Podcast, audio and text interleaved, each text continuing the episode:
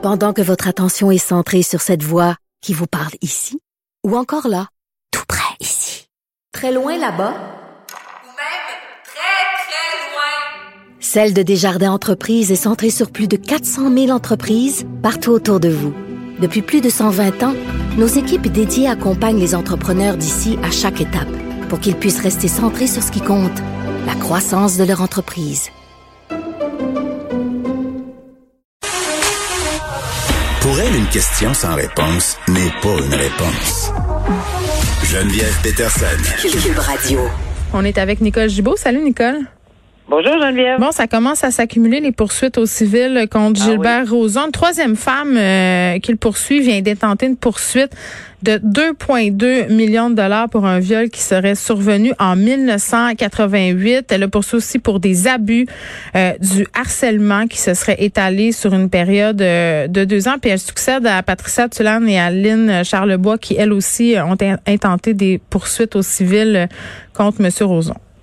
Oui, puis moi, je suis pas surpris. Je pense qu'il n'y a pas grand monde qui est surpris là, de voir que euh, qu'il va probablement même en avoir d'autres. là. On est rendu, si on fait le total rapidement, à 5 millions et demi. Là. Ça veut pas dire que c'est ça. Puis ça veut pas dire que ça va se rendre jusqu'au bout. Puis ça veut dire que ces dames-là vont, vont avoir gain de cause. Il n'y a rien de ça, là, mais je parle dans le portrait général. Là, on, on, on fait face à environ 5,5 5 millions et demi de poursuites, trois dames. Euh, mais c'est c'est suite au fait que puis la cour d'appel la cour d'appel avait été assez claire là-dessus alors et même tellement claire que on avait dit aux victimes, écoutez, c'est loin de là, euh, la cour d'appel a dit que les allégations étaient pas sérieuses ou ça méritait pas de de- d'aller plus loin dans des poursuites. Sauf que c'était pas euh, une poursuite globale comme ils voulaient le faire, là, euh, avec tout le monde dans le même véhicule, probablement dans ça- pas probablement, mais ça il y a des coûts moindres, c'est Oui. sûr. Euh, mais ici, on comprend, si je si je ne m'abuse, si je me trompe pas, euh, plusieurs, c'est le même bureau d'avocats, j'ai toujours pensé que ça arriverait. Il y a, certes- il y a des ententes, c'est privé, ça, entre les, entre les personnes et les, et les avocats euh, dans des situations X. Alors, ça veut pas dire nécessairement là, que on, on, on a, euh, tu sais, c'est- c'est- ça va coûter des sous énormes. Oui, sûrement, mais je pense que là-dessus, faut, faut avoir une ouverture. Moi, j'étais certaine qu'il y a quelqu'un, un bureau d'avocat quelconque qui prendrait ces dossiers-là dans des circonstances contractuelles avec leurs clients, bien évidemment. Alors, ici, il y a, euh, il y a c'est une troisième femme, on parle de 1988, c'est le même genre de modus operandi. Mais est- attends, je, je, je vais expliquer un peu là parce que c'est Oui, vrai que c'est le même modus operandi puis c'est ça qui est troublant. Euh, Dani Frenette, c'est le nom de la plaignante, c'est une comédienne, euh, c'est une metteur en scène, mais dans le temps travaillait euh, pour le festival Juste pour rire et elle avait été approchée pour créer un volet euh, d'animation de rue puis c'est un volet vraiment qui a eu du succès euh, avec le temps, mais elle était bien contente de son affaire parce que ça avait bien marché au début donc elle, raconte euh, que monsieur Roson a organisé une fête euh, chez lui à sa maison dans Outremont puis qu'elle s'y est rendue en étant contente. Elle avait hâte d'y aller, autrement dit. Euh, ce qu'elle soutient, Nicole, euh, c'est que Roson l'aurait agrippée avant que la fête commence là, par le coude, l'aurait amenée en retrait, l'aurait euh, violée. Madame Frenette dit qu'elle aurait protesté sans succès. Après, elle était sous le choc, elle était confuse, elle était paralysée par la honte et elle dit si j'ai jamais rien dit, c'est parce que moi je commençais dans le milieu, lui il avait déjà le bras tellement long. Ben, c'est c'est ça qu'on entend là, de façon Tout le temps. euh, tout le temps. Euh, et et- et il y avait des craintes de qu'elles ne soient pas crues, premièrement, Hmm. euh, puis que leur carrière était pour être euh, anéantie là, en prétextant ces choses-là.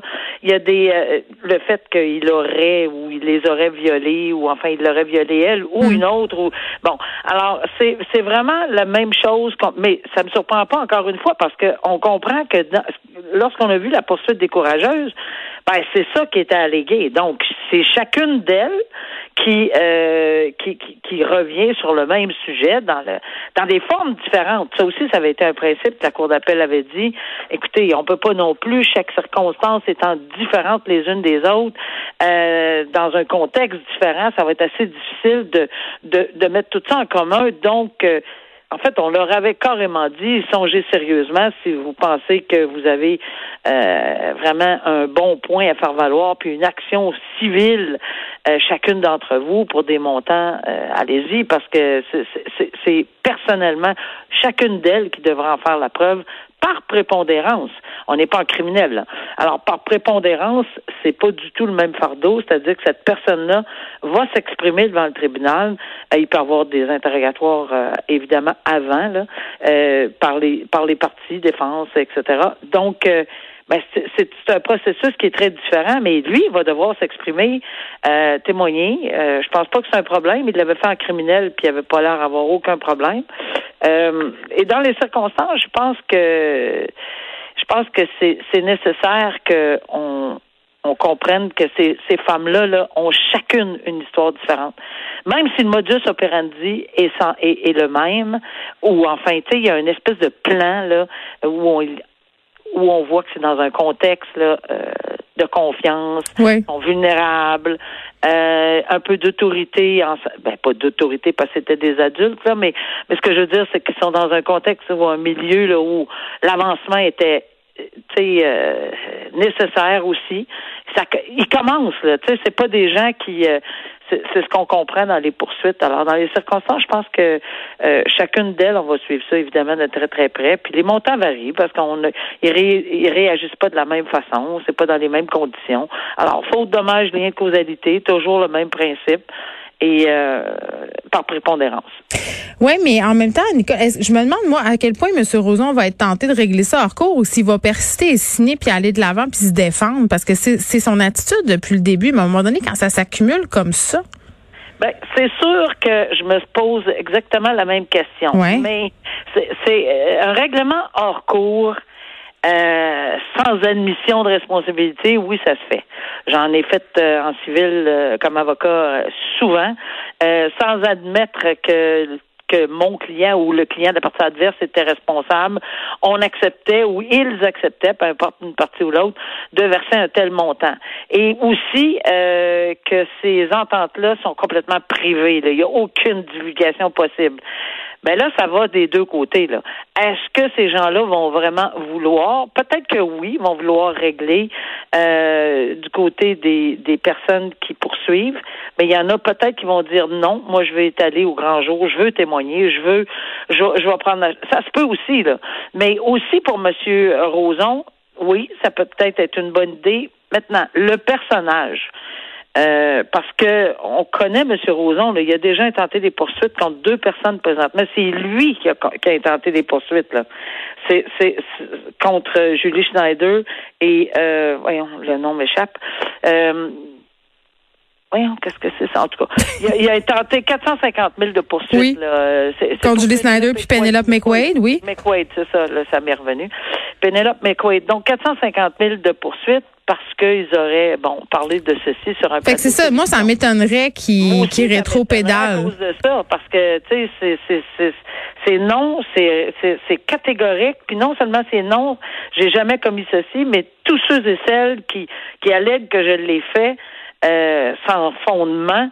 Euh, regardez, là, moi, je, je poursuis. Il y a droit aussi, là. Si bien on sûr, sûr. quelque chose euh, euh, que c'est pas vrai, alors, mais là, c'est l'inverse qui va se produire. Mais encore une fois, on va entendre, euh, ça revient toujours à la même chose, parce qu'on les avait entendus, ces, ces, ces dames-là, lorsque ils avaient parlé des allégations toujours encore le même modus operandi, toujours dans un contexte de travail, toujours dans, dans, dans, dans un milieu professionnel. C'est parce qu'à un moment donné, tu sais, je veux bien croire la présomption d'innocence et tout ça, puis même y encore en a là. pas.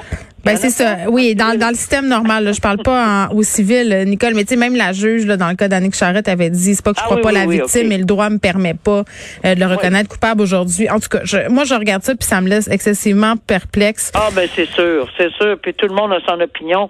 Mais Je je, pense... pense- que tout le monde va avoir la même opinion. Là. Je pense que c'est euh, les gens se sont campés là. Oui, puis à un moment donné, je pense aux pauvres victimes qui sont obligées d'aller re-raconter tout ça, revivre un processus. Puis en même temps, ben l'aboutissement de ce processus civil-là, ce sera peut-être une culpabilité puis une reprise du pouvoir pour ces femmes-là. On verra.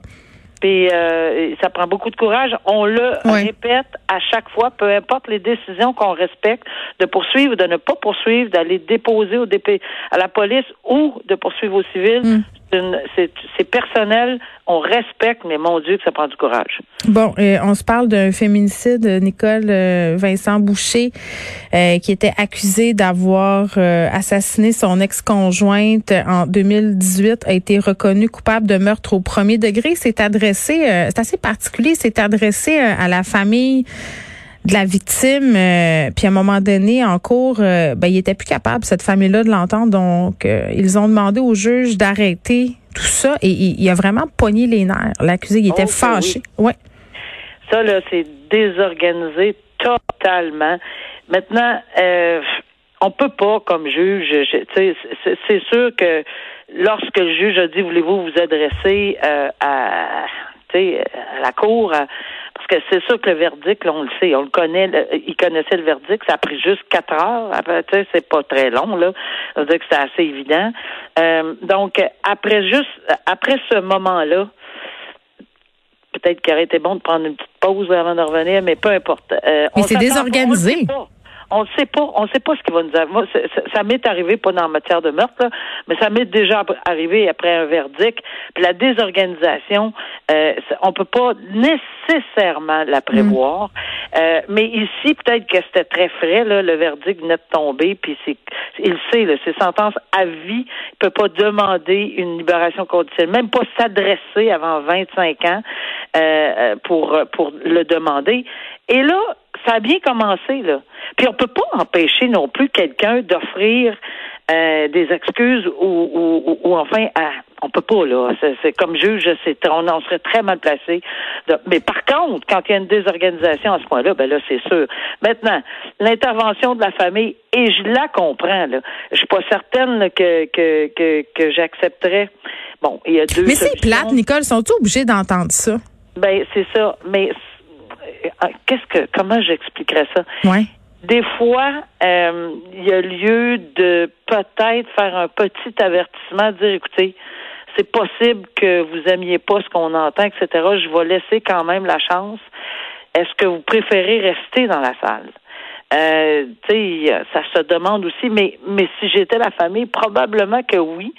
Euh, mais à un moment donné, on n'en peut plus. Et euh, c'est une réaction humaine normale de la famille de s'insurger après certains propos qu'ils mmh. ont entendus. Je mmh. comprends très, très, très, très bien. Mais la désorganisation, là, euh, ça, c'est bien dommage, là, mais non, ça s'accepte pas, puis on, on, le met dehors, là. C'est fini, là. C'est assez, là. là, il est reconnu coupable. Il n'y a pas de présomption, là. Il est coupable d'un meurtre premier degré, à prison à vie, puis là, il se met à se désorganiser à insulter puis à faire de tout. Ça, c'est dehors. C'est fini. Ça changera absolument rien. Mais ça, là, c'est, plus de la désorganisation juste de l'accusé. C'est désolant pour la famille qui ont dû encore une fois voir. Mais, par contre, je voyais les propos dire là, on voit son vrai visage. Combien notre fille a dû, euh, ça a dû être difficile parce que si c'est désorganisé, euh, peut-être dans sa vie c'est désorganisé aussi, peut-être pas autant, mais tellement. Mais le juge il a dit qu'il y avait des problèmes depuis longtemps là. Exactement. Puis il s'est tellement désorganisé dans sa vie qu'elle euh, en est décédée. Il l'a tué, là.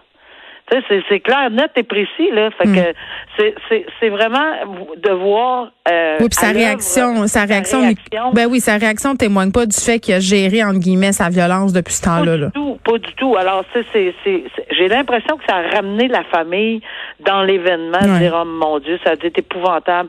Et c'est vrai.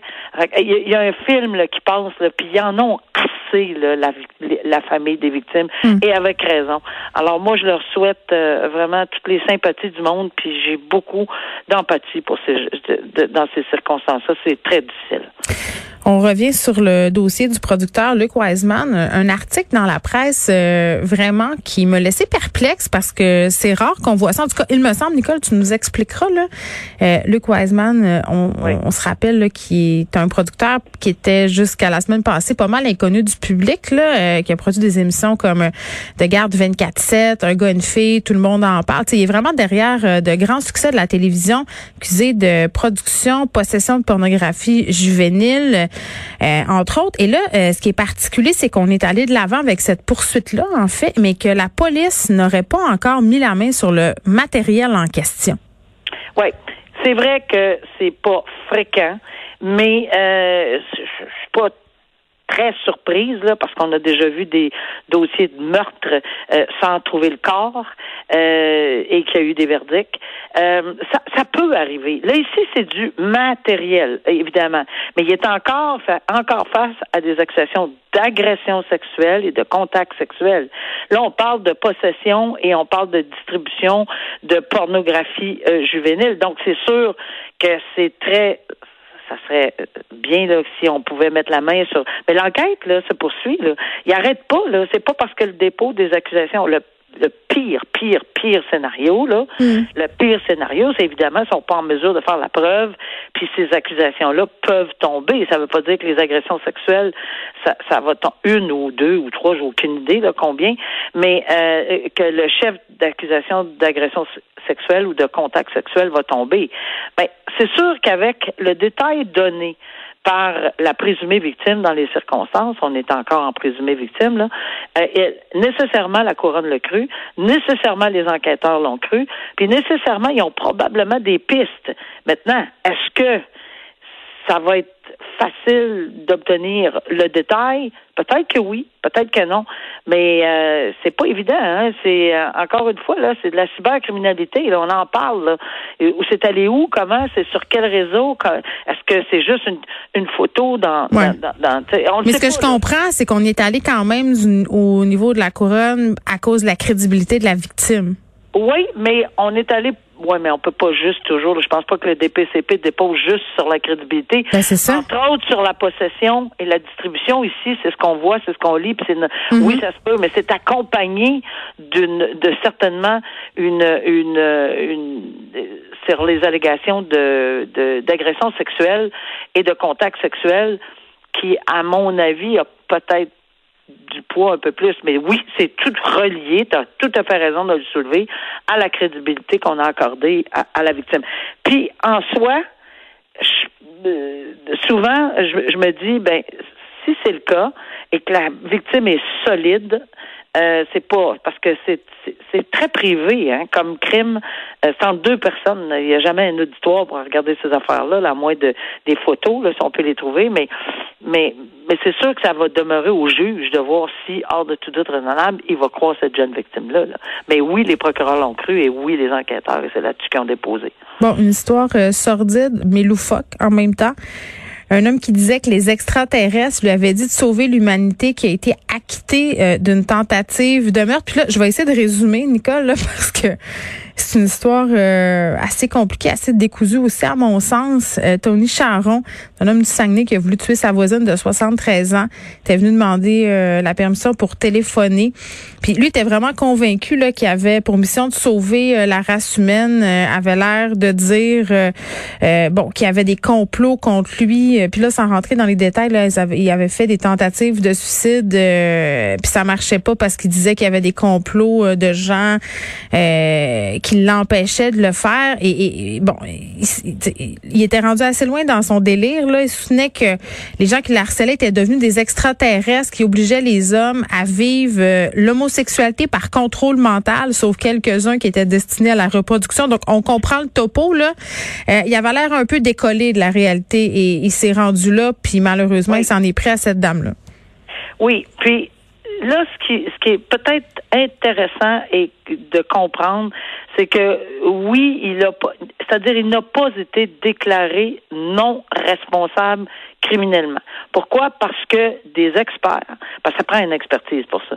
Alors, les experts en, ont décidé autrement. Donc, il n'y a pas de verdict possible de non-responsabilité criminelle. Mais ça ne veut pas dire pourquoi? Parce qu'au moment où il a commis l'acte, etc. Bon, tout a été étudié par les experts en question, puis ils sont pas capables d'en venir à cette conclusion-là. Mais euh, juste le récit que tu as donné là, ça fait coucou, hein, on s'entend là. Alors euh, et c'est ce que la couronne et la défense ont décidé de soumettre au juge, c'est que pour la tentative de meurtre, alors que ça prend une, une intention claire, ça veut pas dire qu'on est non responsable. Ça veut juste dire que il y, a beaucoup de méli-mélo dans le crâne. Alors, on ne peut pas formuler ce qu'on appelle l'intention très claire de tenter de tuer quelqu'un. C'est, trop loufoque. Là. Ça, ça n'a pas été invalidé non plus. Ça. Même la couronne l'admet. Là. Alors ici, on a deux procureurs qui suggèrent au juge, écoutez, ça n'a pas de bon sens. Là. On ne sera pas en mesure avec ce que j'ai là euh, comme preuve de faire la démonstration hors de tout doute raisonnable qu'il avait l'intention de tuer à cause de ça. Bon, là-dessus, ils s'entendent, il y a un acquittement. Mais par contre, il a causé des voies de fait, etc. Mais là, c'est parce qu'il soulève une psychose. Et ça, ça me fait une psychose qui a été alimentée par, euh, par euh, la consommation. Euh, mais si c'est de la consommation que lui a fait, ça me fait tellement penser au dossier de, de Turcotte. Oui. parce que c'est ça, effectivement. Là. Alors, si on a commencé, c'est la consommation euh, évidemment, ça vient de lui pour les voies de fait, parce qu'il a commis des voies de fait graves, évidemment. Là, il est, il est acquitté de tentative de meurtre, parce que c'est bien spécifique. Mais sur les voies de fait graves, ben dans cette matière-là, l'intoxication volontaire, c'est pour ça que ça me fait penser à Turcotte, là, euh, ça peut pas servir de défense. Alors, euh, si le juge il en vient à cette conclusion-là, que cette psychose-là a été déclenchée euh, parce que parce qu'il est en psychose, évidemment, mais que ça a été déclenché par la consommation d'alcool ou de stupéfiants, ben il faut qu'il soit, il le reconnaisse coupable. Alors c'est ça que le juge est après démêler là, puis qu'il va rendre sa décision le 16 juin. C'est des, c'est des dossiers. Euh, tu sais, euh, quand on, on, prend ce job-là comme juge, je le sais là, il faut qu'on en démêle des, des, il y en a des, casiers là. Tu sais, la, partie de tentative de meurtre, la partie de voie de fait grave, la partie d'intoxication volontaire, la partie de, tu sais, il y en a beaucoup, beaucoup là. Tu sais, c'est alors évidemment les, les avocats nous aident, là, aident les juges là-dedans, mais ici on est, on voit que le juge là, a été confronté à une situation sur une psychose, mais qui aurait été déclenchée volontairement. Là, ça allume là, euh, dossier Turcotte où la Cour suprême était très claire euh, dans un autre dossier à dire non, non, non, c'est pas un moyen de défense, ça, là. Bon, le juge Boudreau qui s'est donné jusqu'au 16 juin pour rendre sa décision. Merci, Nicole. Je te souhaite un excellent week-end. Excellent week-end. Profite des terrasses. oui, puis j'espère, euh, en tout cas, je sais pas comment c'est la situation par chez vous. Y a-t-il encore ben ben du va-et-vient émanant de l'Ontario? Énormément. Ah. je sais même pas si on va pouvoir avoir. En fait, euh, je pense qu'on va se promener juste pour aller voir, faire la constatation. Mais il y a tellement, tellement de gens de l'Ontario là. Ça, ça non, c'est c'est hallucinant. Là. Mais c'est pas qu'on les haït, c'est pas qu'on les veut pas chez nous, mais on les veut quand ça va aller bien, quand on va être vacciné, puis quand la situation va être sous contrôle. Je veux le préciser. Moi, j'ai hâte d'aller euh, sur le marché à Ottawa que tout le monde peut connaître quand on connaît la région. On a hâte nous aussi, mais en ce moment là, on a mieux, euh, on a mieux pour y aller. Merci, Nicole. OK, bon bye week-end. Bye.